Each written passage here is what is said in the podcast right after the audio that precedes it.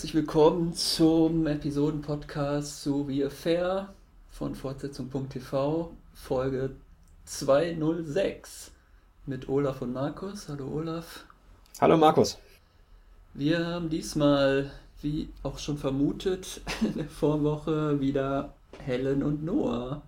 Und Allison haben wir eigentlich auch, aber die hat keinen eigenen Handlungsstrang. Es geht los mit Helen, äh, die ihre Kinder äh, abgeben muss, ich glaube übers Wochenende oder so, an Noah.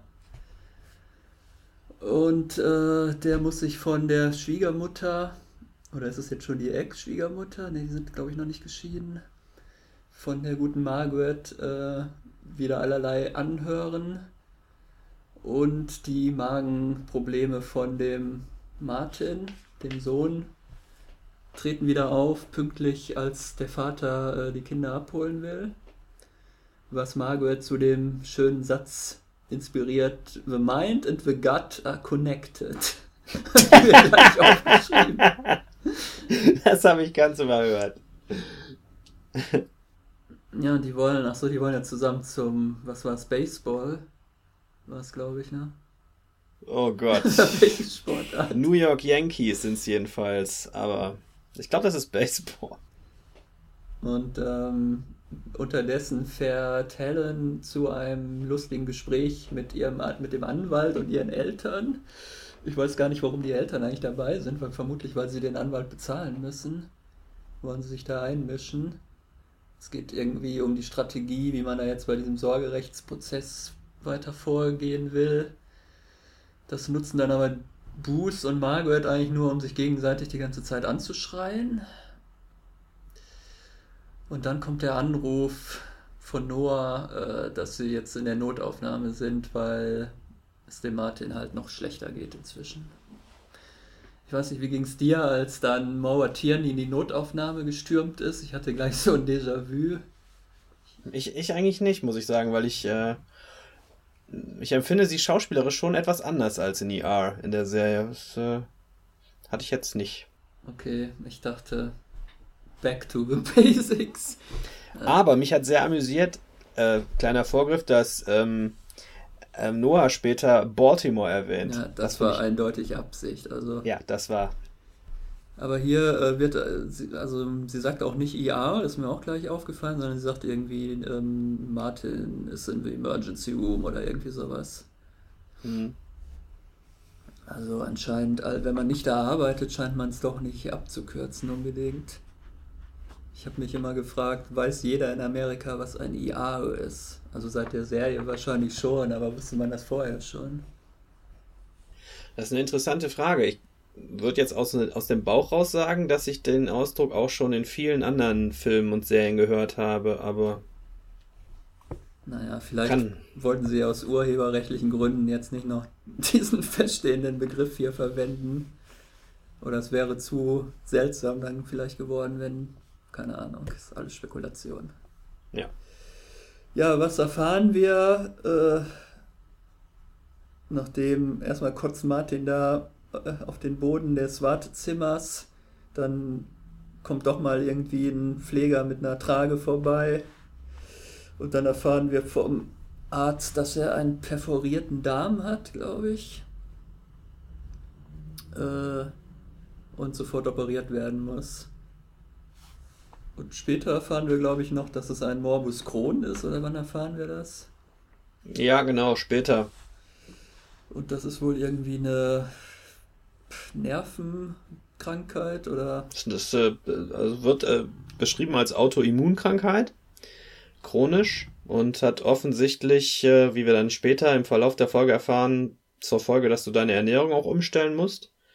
Aber das sei alles gut behandelbar und therapierbar, sagt der Arzt, aber ihr beiden müsst euch jetzt bitte mal zusammenreißen, weil die gerade schon wieder dabei sind, sich im Wartezimmer lautstark zu streiten.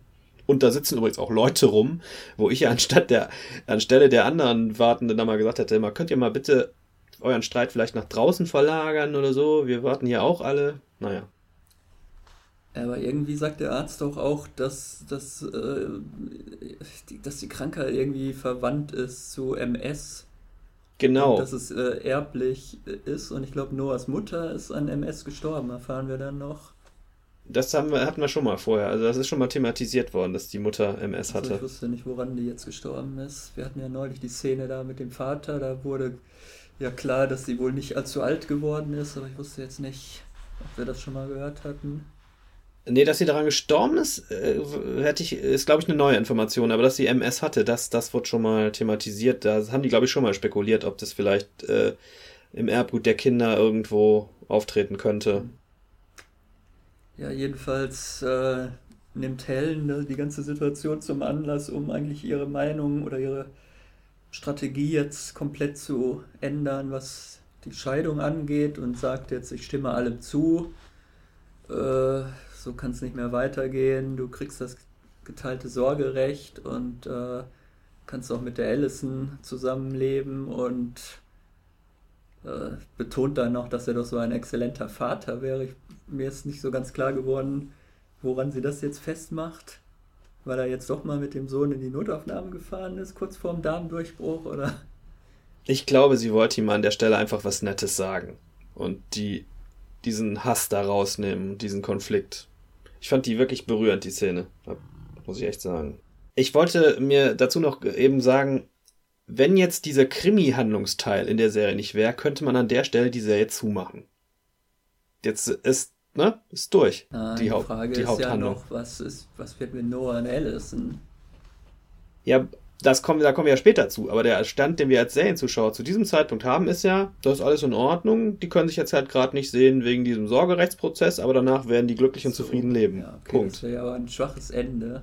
Finde ich nicht. Sowas sehe ich gerne. Der Magendurchbruch hat uns zusammengeführt. Das Darmdurchbruch. Na, also bitte. Wir sind doch hier nicht bei Grey's Anatomy. Hast du mal eine Folge Grey's Anatomy gesehen? Ich habe mehrere Staffeln Grey's Anatomy gesehen. Ach, ich glaube, es waren das ist ja interessant. oder sechs. Aber ich habe hier die Affinität zu, Ver zu Krankenhausserien. Bis irgendwann alle Figuren, die ich sympathisch fand, entweder spurlos verschwunden oder äh, auf unglaubwürdige Weise ums Leben gekommen waren. Und dann hatte ich keinen. Fällt auch jemandem ein Hubschrauber auf den Kopf? Nee, aber auch so ähnlich absurde Abgänge. So, ah, ich habe mich mal spontan für den Krieg äh, irgendwie gemeldet, verpflichtet und dann äh, ist mir aber auf dem Weg zum Army-Büro mich dann noch vom Auto überfahren worden. Was wie? Aber das besprechen wir demnächst in unserem großen Podcast. Ja, in unserem äh, großen Krankenhausserien Ja. Spezialpodcast. Äh, ja, so, was haben wir denn jetzt noch? Äh, ja, Martin wacht dann auf nach der Operation. Da kommt der, der Baltimore-Satz. Weil äh, Martin fragt, wer hat denn jetzt das Spiel gewonnen? Und äh, Noah sagt, Baltimore hat gewonnen. er sagt du hast nichts verpasst. Baltimore oder so. Baltimore. Baltimore. Er hätte, äh, im, im Wire, im The Wire-Slang müsste er eigentlich sagen, Balmer. Ah, Balmer. das hätte man da nicht verstanden, wahrscheinlich. Richtig, ja. Ja, und dann kommt es zur Konfrontation äh, in der nächsten Szene zwischen Helen und ihrer Mutter, die ja wirklich so unerträglich ist in dieser Folge, dass ich den Fernseher angeschrien habe, beziehungsweise meinen mein Monitor, schmeiß sie endlich raus. Und das passiert dann am Ende der Szene auch. Erst äh, macht äh, Helen ihr üble Vorwürfe. Du hast die ganze Zeit gewollt, dass meine Ehe scheitert, weil du selbst mit deiner Ehe nicht zufrieden wirst. You're living a sham. Ich weiß aber nicht, was sham heißt. Und sagt dann tatsächlich am Schluss noch ihrer Mutter, dass sie sie hasst. Und äh, dann zieht die Mutter aus. Weil Endlich. Ja, weil ja eigentlich äh, Noah äh, schon länger irgendwie mit dem Sohn einen Spezialisten aufsuchen wollte. Und Margaret hat ja praktisch äh, die Mutter immer da rein, also die Mutter von dem Martin da reingeredet, nee, das ist so alles psychosomatisch. Äh, der hat doch die Magenschmerzen immer nur, wenn er zu seinem Vater muss und so. Ja. Ja, was lernen wir daraus? Das ist doch nicht alles psychosomatisch. Das ist, glaube ich, die Quintessenz. Wir lernen daraus und das lernt, das lernt Helen ja quasi auch in der Szene, dass sie ihre eigenen Entscheidungen treffen muss und sich nicht von, äh, von der Familie, äh, also von ihren Eltern da reinreden lassen kann, sondern für sich alleine Es entscheiden gibt muss. da noch den sehr schönen Abgang, also ähm, mit sehr äh, geradem Rücken geht diese Frau dann noch die Treppe runter zum Taxi. Das äh, weiß ich nicht, ich habe noch nie jemanden so, äh, auch in dem Alter, dann noch äh, so aufrecht irgendeine Treppe runtergehen sehen. Außer vielleicht bei der bei einer Oscar-Verleihung oder so. Und sie sagt dann noch, dass äh, Bruce jetzt auch die Scheidung eingereicht hat. Ja, verständlicherweise, möchte ich als Zuschauer Ja, sagen. Also wirklich. Wir haben ja noch nicht diese jung, jüngere Studentin da kennengelernt. Können wir ja gar nicht Ja, beurteilen. Ja, das stimmt. Aber wir haben halt die Margaret durch und durch als unsympathisch Ja, kennengelernt. okay. Das ist für den Zuschauer halt sehr schwer. Du kannst da eigentlich keine zwei Meinungen zu haben zu der Figur, finde ich. Dann haben wir einen lustigen Zeitsprung. Ist nicht so ganz klar. Ne, dazwischen haben wir ja noch auch noch einen Zeitsprung, aber wieder. Nee, wir haben jetzt erstmal, wir haben jetzt erstmal die, die Neuerung in dieser Folge, dass die Ist-Zeitebene nicht am Ende der Folge eingeführt wird oder noch kurz drangehängt wird, sondern schon an den ersten Handlungsteil, also an Helen. Ja, das meinte ich doch. Okay. Das ist der Zeitsprung in die Gegenwart. Ja, dieses Wort Zeitsprung das ver es, äh, verwirrt mich immer wieder. Also gut, erzähl nochmal, was da passiert ist. Äh, ja, Helen äh, sitzt bei Gottlieb im Büro rum und er erzählt ihr, dass er den Oscar getroffen hat und der ihm Informationen angeboten hat. Das haben wir ja letzte Folge gesehen, wir wussten aber noch nicht worüber. Oscar hat Informationen über Scotty angeblich, kompromittierende Informationen, die den Prozess gegen Noah sehr ein- beeinflussen würden und er bietet diese Informationen an für den Einkaufspreis von schlappen 100.000 Dollar. Und Helen sagt, ja, kein Problem, das belaste ich mein Haus oder verkauf's. Ich will unbedingt, dass nur freigesprochen wird. Mach, mach den Deal mal klar. Und dann greift Gottlieb zum Telefon. Und dann ist dieser, Und was sagt uns das jetzt? Also wieso ist Helen so äh, bemüht darum, irgendwie ihren Ex-Mann freizukriegen? Vielleicht, ähm, weil sie jetzt aus der ganzen Situation in der anderen Zeitebene gelernt hat, in der Vergangenheit gelernt hat, dass das wichtig für die Kinder ist, dass die Eltern sich weiterhin verstehen. Und wenn ein Elternteil im Knast ist, wäre das wahrscheinlich nicht so gut. Oder Ist aber nur eine Theorie. die Theorie, die ich heute gelesen habe, dass äh, äh, siehst du, jetzt weiß ich schon wieder nicht, wie die Tochter heißt, verdammt. Whitney. Whitney, dass die eigentlich den Scotty umgebracht hat. Boah. Und Helen das jetzt irgendwie decken will. Ja, bei CSI wäre das so oder in jeder dritten Krimiserie, ne? Aber ich weiß nicht. Wir werden es wohl erfahren irgendwann. Oder auch nicht, wenn es vorzeitig abgesetzt wird. das kann natürlich auch Ey, sein. dann will ich echt mein Geld zurück für zwei Jahre Showtime-Abo. Das sage ich dir. So, jetzt haben wir aber noch einen unerwarteten Zeitsprung und zwar, tja, man weiß nicht genau, sind es jetzt zehn Tage, sind es sechs Wochen, äh, nachdem Martin ins Krankenhaus äh, eingeliefert wurde, ist jetzt der Tag angebrochen, wo er wieder entlassen wird. Naja, also sechs Wochen wird ja erwähnt später von Allison. Ja, aber irgendwo wird, glaube ich, auch erwähnt, dass er nur zehn Tage im Krankenhaus bleiben soll. Das hat der Arzt vorher gesagt. Er müsste zehn Tage da bleiben zur, zur Untersuchung, aber vielleicht haben die den danach direkt in so eine, ähm, In die Klapse. Nee, aber in so eine Rehabilit Rehabilitationseinrichtung äh, gesteckt, wo er lernen muss, mit der Krankheit umzugehen, So. sowas. Ja, man weiß es nicht. Was wir erfahren, ist auf jeden Fall, dass äh, Noah und Helen sich in der Zwischenzeit blendend arrangi arrangiert haben und ähm, er praktisch wieder zeitweise zu Hause eingezogen ist und die sich wahrscheinlich immer abwechseln. Wenn der eine im Krankenhaus ist, ist der andere halt zu Hause bei den anderen Kindern. Und jetzt holt Helen den Martin aus dem Krankenhaus ab und äh, Noah bereitet mit den anderen Geschwistern zu Hause die große Überraschungsparty vor mit veganer Torte. Und auch laktose- und glutenfrei. Genau, das kriegt man nämlich in Brooklyn in jeder zweiten Konditorei. Und auch super äh, Verstecken für den, für den Überraschungs... Wie nennt man das? Überraschungsversteck.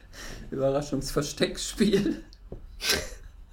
Also ich fand super, wie Noah nicht weiß, wo er sich verstecken soll und sich dann einfach eine Decke über den Kopf in den Ja, das war schön. setzt, so eine Decke über den Kopf zieht. wird aber auch sofort gefunden, dann dummerweise. Ja, dann essen die schön gemütlich Torte zusammen, alle haben sich lieb, sogar Whitney ist total freundlich. So haben wir sie eigentlich noch nie gesehen. Wir erfahren, dass Noah eine neue Zwei-Zimmer-Wohnung irgendwo in der Stadt hat, in wieder einem schönen Stadtteil, von dem ich noch nie was gehört hatte, nämlich Crown Heights. Und äh, Helen macht ihm sogar noch das Angebot, er könnte doch dann das nächste Wochenende da irgendwie mit den ganzen Kindern verbringen, oder wie war es? Ich habe das ehrlich gesagt auch nicht richtig verstanden, warum er sagt irgendwas und sie sagt dann, nee, mach das mal nicht, bleib mal lieber hier nächstes Wochenende. Aber da habe ich tatsächlich, muss ich ehrlich sagen, war ich kurz unaufmerksam. Ja, Hatte auch weil, keine Lust mehr zurückzuspulen. ja nicht mit der kleinen Schwester zusammen in einem Zimmer schlafen will. Also eigentlich ist die Zwei-Zimmer-Wohnung ja immer noch zu klein. Natürlich, wenn man vier Kinder hat, die da übernachten sollen. Mhm. Und dann sagt äh, Helen irgendwie, nee, ich wollte sowieso noch in irgendeinen anderen Stadtteil, den ich auch nicht kenne. Oder wieder mhm. in irgendeinen so Ferienort. Und dann kannst du doch hier mit den Kindern im alten Haus bleiben. Ja, dann muss er sich trotzdem verabschieden und guckt da noch so ein bisschen wehmütig von außen auf das Haus, bevor er losfährt. Also mir erschien es zumindest wehmütig. Naja, die ganze Szene können wir ja vielleicht schon mal ein bisschen äh, analysieren. Wirkte ja so sehr idyllisch und ähm, für den Zuschauer so, als äh, würde es nicht sehr überraschend kommen, wenn die ihre Familie irgendwann wieder in echt führen. Schien mir jedenfalls so. Ja, also als ob er doch bereuen würde, jetzt äh, die Familie verlassen zu haben. Genau. Jetzt freut er sich aber erstmal nach sechs Wochen die Allison wiederzusehen. Die ist nämlich in dem merkwürdigen, wie spricht man das aus? Shoshana Institute. Ich würde Susanna sagen, einfach. Vielleicht ist es so jüdisch. Shoshana, ne, wird ja mit H geschrieben. Ist da ein H hinter ja, dem S am Anfang? Okay, Susanna Institute, sagen wir dann mal. Ja, das ist so eine Art, weiß ich auch nicht, äh, Yoga, Community. Kommune. Genau, genau, sowas. Da ist sie jetzt irgendwie abgestiegen und jetzt will er sie nach sechs Wochen da. Ja, was will er eigentlich? Sie abholen? Ja, eigentlich möchte er sie abholen. Das sagt er ja auch ein paar Mal. Wir könnten jetzt eigentlich gehen. Ich habe diese Wohnung angemietet, die du so gerne haben wolltest. Ja, aber sie möchte gar nicht. Sie möchte lieber noch ein bisschen bleiben, weil es ihr gut gefällt und weil, dann führen sie einen. Genau, weil Gespräch. es so schön ist, auch mal sechs Wochen keinen Sex gehabt zu haben. Da, das, das tut ihr sehr gut. Da findet sie jetzt zu ihrem wahren, zu, ich weiß auch nicht, zu ihrem, zu ihrem wahren Ich. Naja, sie erklärt es ja. Ne? Sie sagt ja, ich, ich habe Sex immer eingesetzt, um nach dem Tod von Gabriel und vorher auch schon offensichtlich, äh, um was zu empfinden, ohne großartig mit Menschen sprechen zu müssen. Und das möchte sie nicht mehr. Sie möchte das durchbrechen. Dieses Muster. Naja, unterm Strich bleibt er jedenfalls dann da. Sie sagt, sie sagt ja dann zu ihm, bleib doch noch ein bisschen hier. Er würde sie wirklich am liebsten nehmen und abhauen, aber sie möchte nicht. Und äh, also bleibt er da und versucht sein, sein Buch da fertig zu schreiben. Kommt aber ähm, nicht wirklich weiter, hat wohl eine Schreibblockade und äh, man merkt ihm auch an, wie, wie unwohl er sich in dem ganzen, äh, auf dem ganzen Gelände führt fühlt. Wir müssen vielleicht noch dazu sagen, dass Allisons durchgeknallte Mutter da ja auch noch unterwegs ist. Wäre ich jetzt zugekommen. Ach so. Aber erzähl du ruhig. Ja, ich dachte, das wolltest du jetzt hier unter den Tisch fallen lassen. Nö, nö, das ist ja wichtig. Das da ist ja wahrscheinlich jetzt... einer der Gründe, warum er sich da unwohl fühlt. Der andere ist vielleicht, dass immer so nackte Männer, gut gebaute Männer äh, da äh, am Strand rumliegen und zusammen mit der Allison da rumplanschen. Also gibt es diese komische Szene, wo sie aus dem Wasser steigt und dann den Noah zum ersten Mal erblickt und dann liegt, liegt irgendwie ein, ein nackter Schwarzer steht, glaube ich, oder und, und ein weißer Nackter liegt äh, am Strand. Das, da macht er sich ja, glaube ich, schon so Gedanken, dass, dass sie ihm da untreu äh, hätte werden können in der Zeit.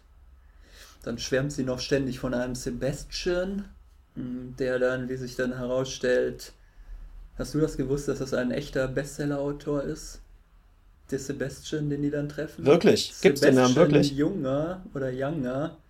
Young, glaube ich. Ist, äh, Younger, also mit ER hinten. Also Junger, oh, wie ein Deutsch, deutscher Name, okay. Ist, ähm, ja, ein, ein Bestseller-Autor, hat unter anderem Der Sturm geschrieben, was ja verfilmt worden ist. Ja, das sagen die auch, The Perfect Storm. Aber ich dachte, Clooney. das wäre noch ein anderer Roman, irgendwie fiktiv. Also das ah. ist so ein Hat er sich auch selber gespielt in der Folge? Ja, ich glaube schon. Das ist so jetzt so ein Insider-Gag, den wahrscheinlich in Deutschland auch niemand versteht. Oder den man überhaupt nur versteht, wenn man in der amerikanischen Literaturszene bewandert ist. Mhm. Also im Gegensatz zu mir. Naja, ich habe den Film gesehen und das war's. Aber ich hätte jetzt gedacht, ich habe das wahrgenommen. Ich dachte, das ist derselbe Titel wie der Film. Und das Buch, ich wusste auch, dass es eine Romanverfilmung ist, aber ich dachte nicht, dass das irgendwie damit zu tun hat jetzt. Jedenfalls ist Noah ein Fan offensichtlich und ändert seine Meinung über Sebastian so ein bisschen. Ja, der ist natürlich irgendwie ein Bewunderer, weil er natürlich alle Bestseller-Autoren wahrscheinlich ganz großartig findet. Also wenn da jetzt Thomas Pynchon mit der Tüte über dem Kopf gestanden hätte, hätte er dem ja wahrscheinlich denselben Honig um den Mund geschmiert. Oder Vielleicht. Paul Auster oder sonst irgendein äh, erfolgreicher Autor. Warum glaubst du das? Glaubst du, Noah ist so ein, so ein Blender in dem Fall? Oder dass er keinen eigenen richtigen ausdefinierten Geschmack hat? Oder? Ihm scheint ja das schon sehr wichtig zu sein, irgendwie literarischer Ruhm und irgendwie anerkannt zu werden für seine Arbeit und äh, ja, da will er ja unbedingt hin. Mhm. Also ich glaube, ihm geht es nicht so sehr um die Kunst an sich oder dass er jetzt ein gutes Buch geschrieben hat, was er selber toll findet, sondern wirklich irgendwie die Anerkennung, dass, dass er auch am besten den Pulitzer-Preis gewinnt und da irgendwie reich und berühmt wird mit, seinem, mit seiner Literatur.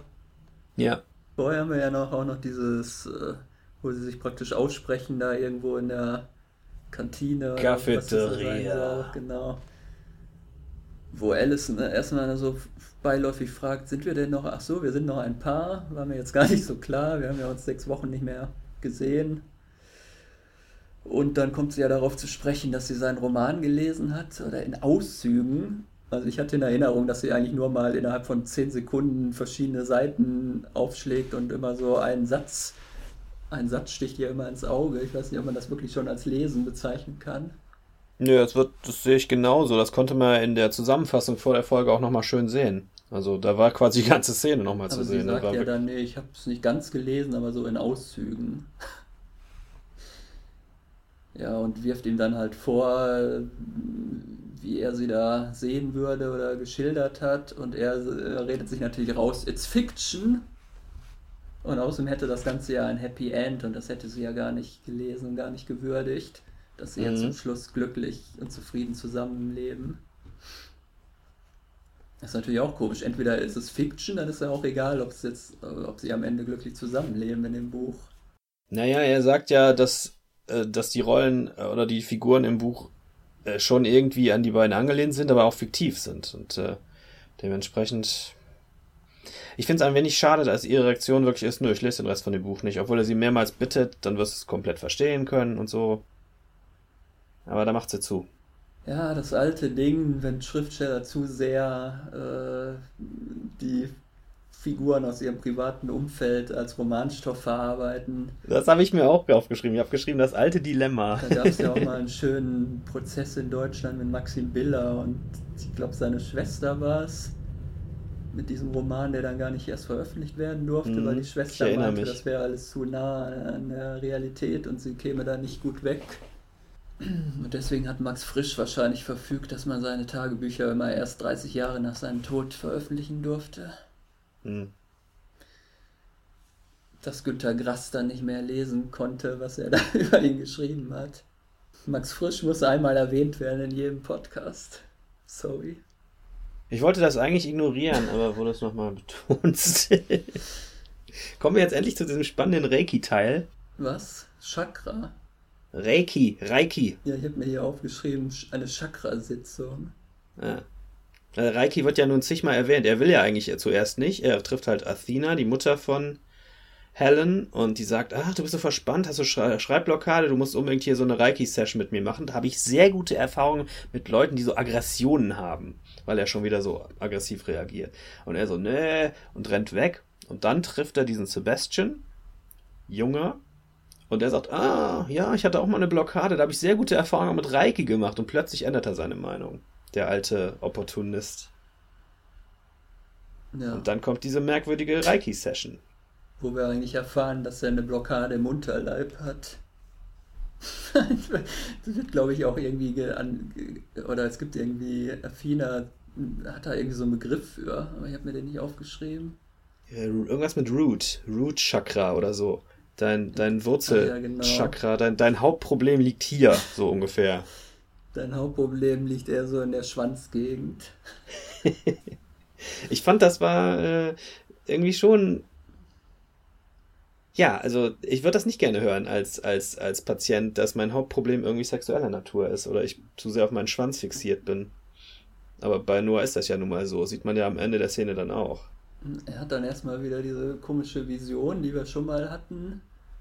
Genau. Äh, als er, glaube ich, im Swimmingpool war, hat er die zum ersten Mal gehabt, dass er halt nachts über irgendeine dunkle Straße fährt und dann steht da so eine Gestalt. Ich dachte erst, das wäre Rotkäppchen.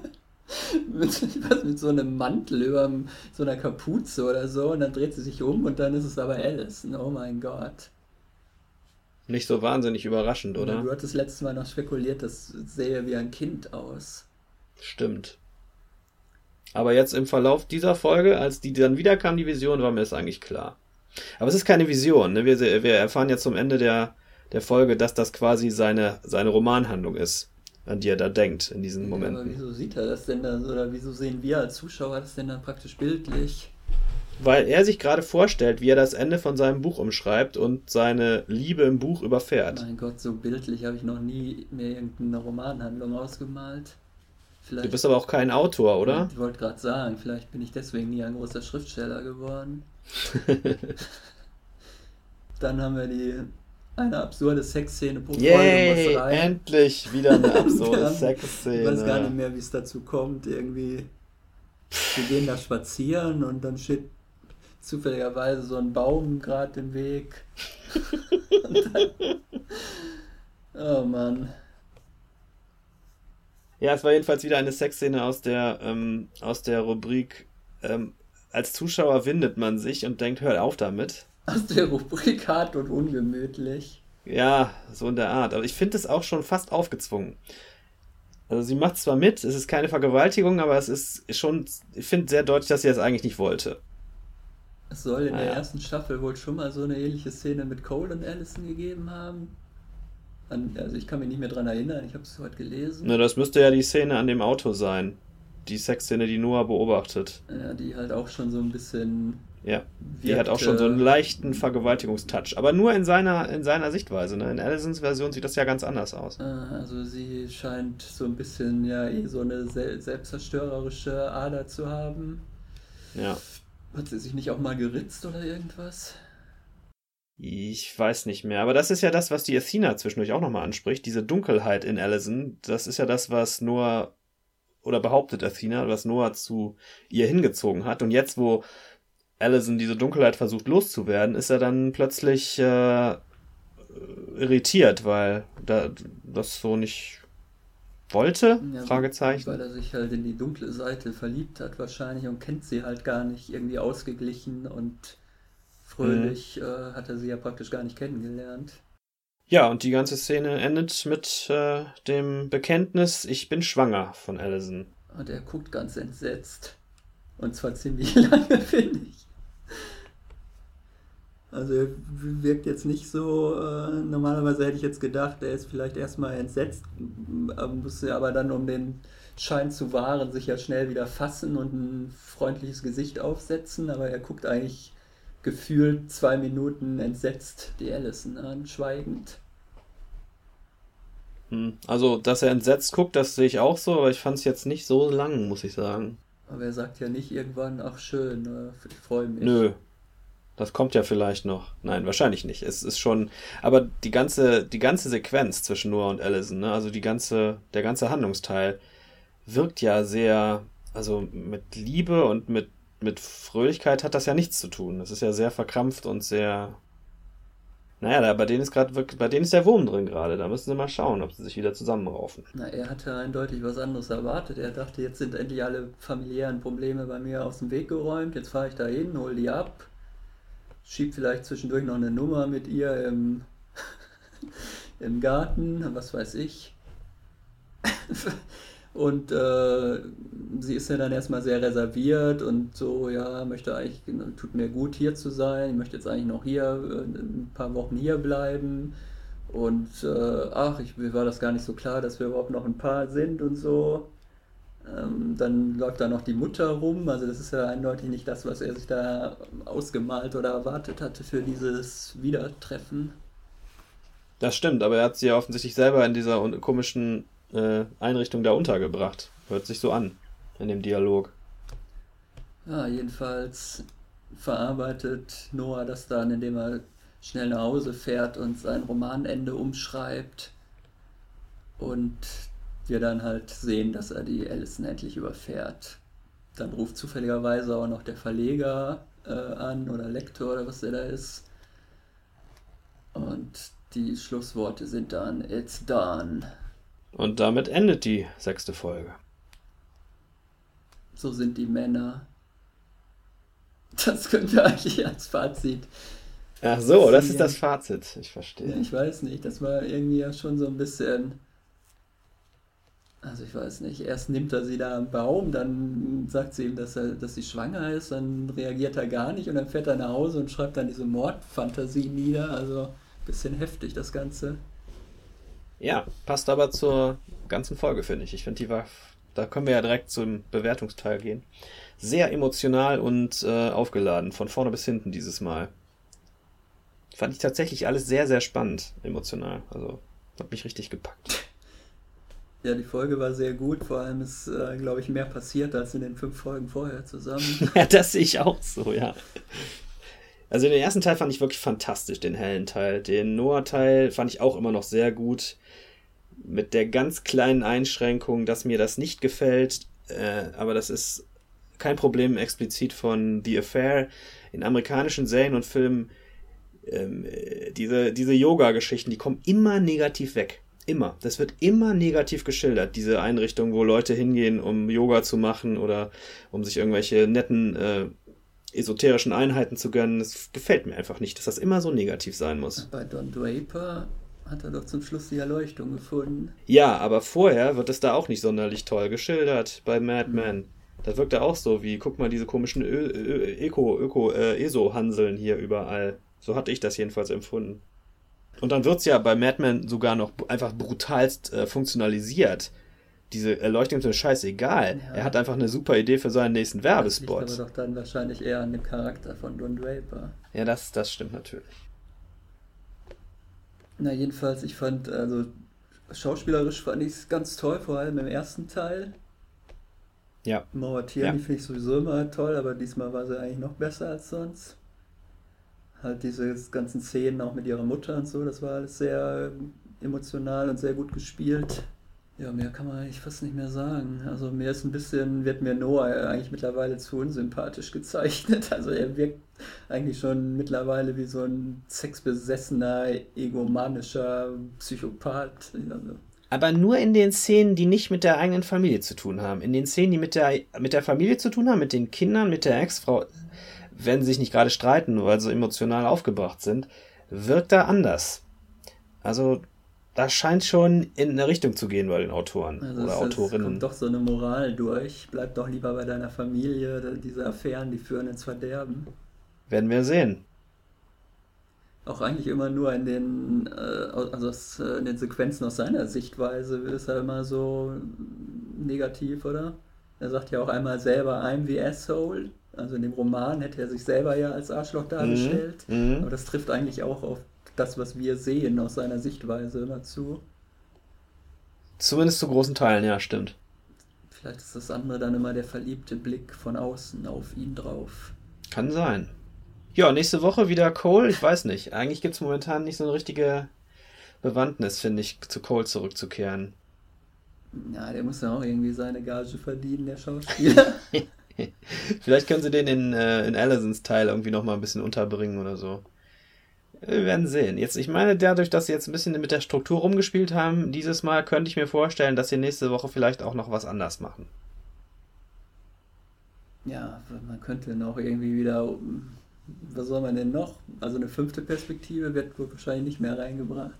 Ich bin dafür, dass endlich Außerirdische landen. Das ist doch bei Fargo. Verrat mir das doch nicht. Ich, nicht, dass ich die Serie jemals sehen werde, aber. Ja, die Hörer müssen wissen, das ist immer hier mit Spoilern behaftet für alle Serien, die äh, zurzeit laufen im amerikanischen Fernsehen. Schön, dass du das am Schluss sagst. Kollege Prausnitz hat wahrscheinlich schon einen Herzinfarkt bekommen. Zu Game of Thrones verraten wir nichts. Richtig. Das gucke ich ja nicht Obwohl mehr. wir wissen, wie es weitergeht, Ob, exklusiv. Obwohl wir wissen, wie es ausgeht. Am Ende werden nämlich alle von Werwölfen gefressen. Ja, dann sage ich mal auf Wiederschauen, bis nächste Woche.